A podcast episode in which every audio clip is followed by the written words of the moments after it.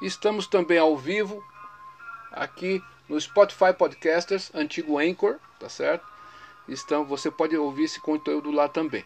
Dito isso aí, vamos ler a história e mostrar para você como que você pode fazer o jejum. Eu sempre falo um dia antes é, do, de o jejum acontecer, mas eu postei lá no, no blog, né, tem lá a história e, e a data de hoje bem cedinho para que a pessoa ao acordar tivesse essa informação. Bacana isso, né?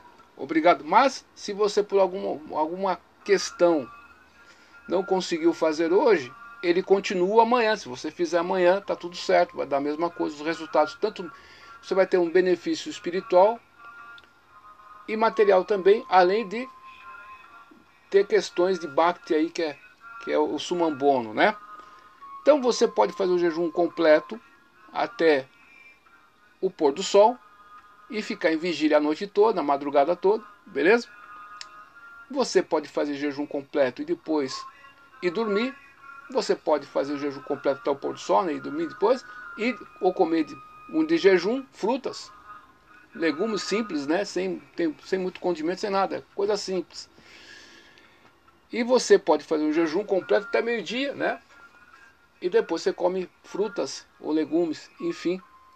E é, nesse dia você evita de mentir, né? Nesse dia você não vai mentir, não vai fazer, tá certo? Certas coisas, porque é um dia sagrado e você vai tentar é, deixar a sua vida naquele dia sagrado. É isso aí. Você vai se conectar com o sagrado que é Deus. Ponto.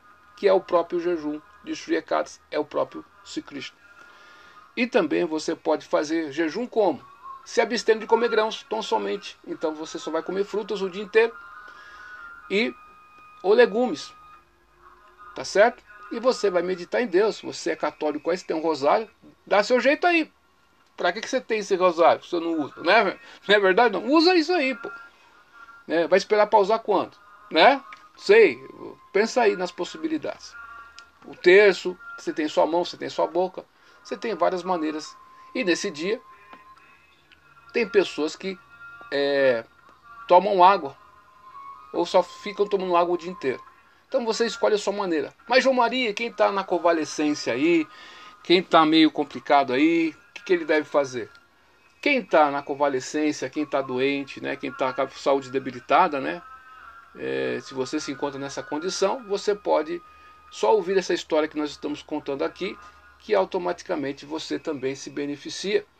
E por pronunciar o nome dos 24 ecadas, esse ano foi ano bissexto, então teve um mês extra, né? então são, são 26.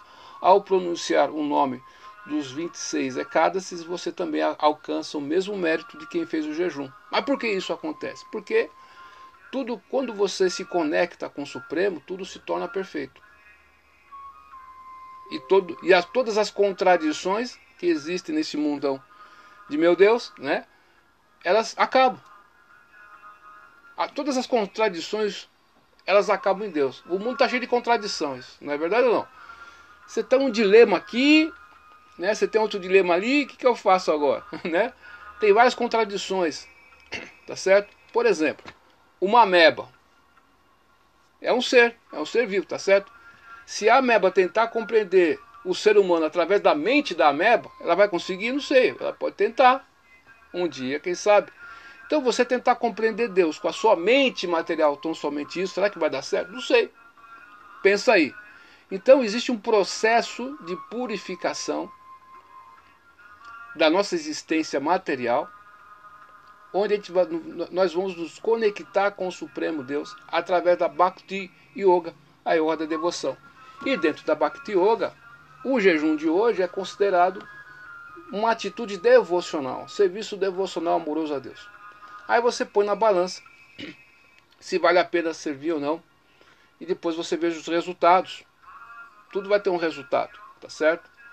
Então, é, pelos frutos né, de uma árvore, você sabe que, o que, é a árvore. Tá certo?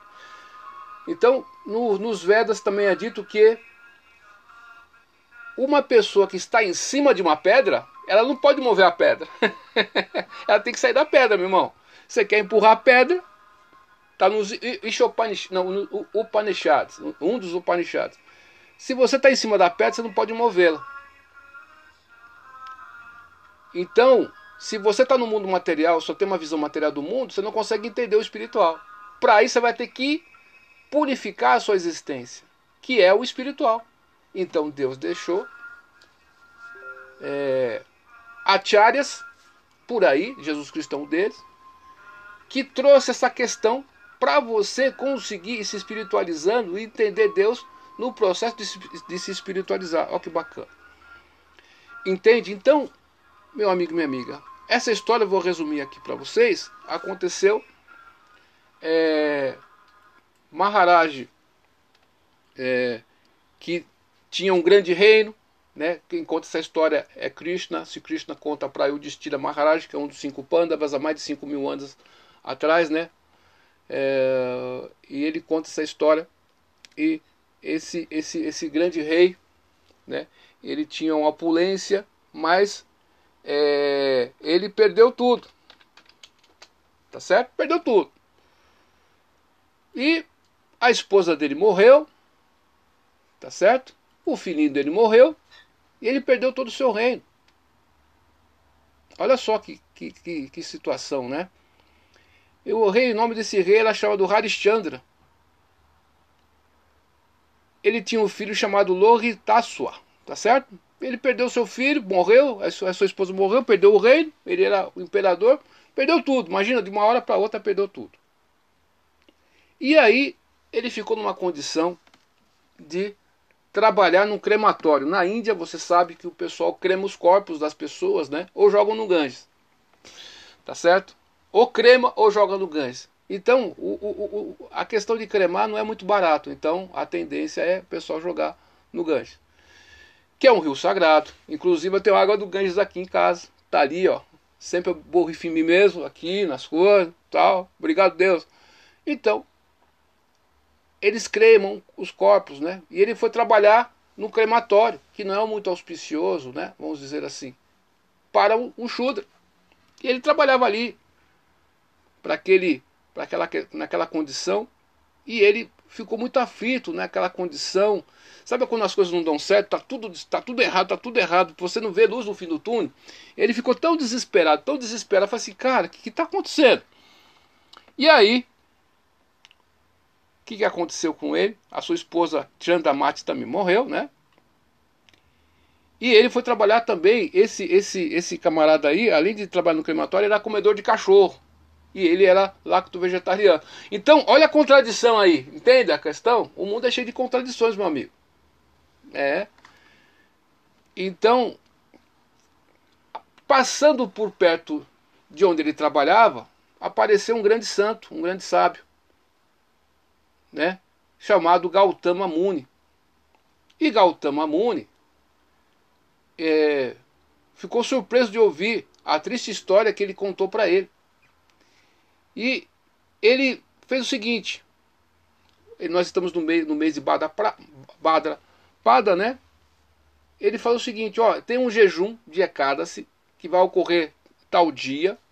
Se você fizer o jejum certinho, ficar em jejum certinho, você vai recuperar tudo. Beleza ou não? Você vai recuperar tudo. É mesmo? Então eu vou fazer. Porque a minha vida teve propósito, porque eu estou vendo um Brahma.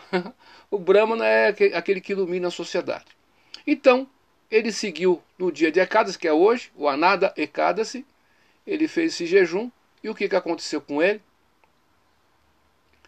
Ele conseguiu restabelecer uh, o que ele tinha perdido.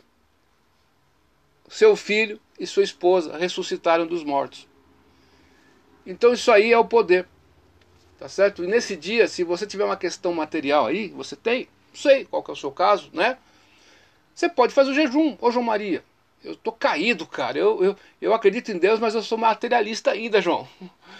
E eu vou fazer o jejum, não tem problema. Só pessoas, é, pessoas piedosas vão servir a Deus, mesmo com motivação material, não tem problema. Quando você entra em contato com a luz, você se ilumina, mesmo que você não queira. Mesmo com intenções materiais, no processo de se aproximar de Deus, você se purifica um pouquinho. E vai chegar um dia que você vai, poxa meu, eu estava procurando cacos de vidro e encontrei a joia mais preciosa, como o Dhruva Maharaj fez. Então, meu amigo, minha amiga, minha irmãzinha aí do outro lado, Desejo a você que hoje você consiga fazer o jejum. Se você conseguir orar para Deus também, ouvir essa história. Se você não conseguir hoje, pode ser amanhã. E se você tem dificuldade, você vai se preparando aí. É tudo uma questão de hábito, né? Se torna um hábito. E você, de tanto fazer aquilo, você se habitua a fazer aquilo. Tá certo? Então, é uma coisa interessante, né? É, que tem essas bênçãos aqui, ó. Então, qualquer pessoa que esteja passando por uma tribulação ou aflição, né? Se fizer o jejum, né? Ela vai conseguir. Eu tenho um copo d'água, sempre compro copo água mineral, né? Aqueles que em copo, lavei bem. E você deixa o copo, ou pega um copo que você tenha na sua casa aí, que nunca foi usado, tá certo? Você pega esse copo, coloca uma água, água filtrada, beleza? E faz uma meditação para Deus ali, deixa do lado tampado, beleza? E aí, nós estamos na estação de frutas, né? Tem pitanga, tem amora, né? Você tem flores, jasmim. Ontem eu colhi alguns jasmins, né? Por aí, por americano. Então você pode oferecer para Deus essas flores, esses frutos aí. É muita, quem não pode fazer isso, né? Muito simples. Você pode fazer uma guirlanda com as folhas, né? É, da pitangueira. Fica até bonito, né? E colocar um jasmim no centro ali. Olha que bacana. Depois um dia eu vou ensinar como que faz a, a guirlanda, tá bom? Então você tem essas maneiras aí que você pode entrar em contato aí. Não importa a sua religião, Deus é Deus, Deus é o sol. O sol é o sol, cara. Você pode chamar ele de qualquer nome, ele continua sendo o sol. Qual que é o objeto que você está se referindo? É o sol. Eu estou falando outro nome, João. Tá bom? Mas qual que é o objeto? Aquele que brilha lá. Então tá bom. Isso que importa para nós.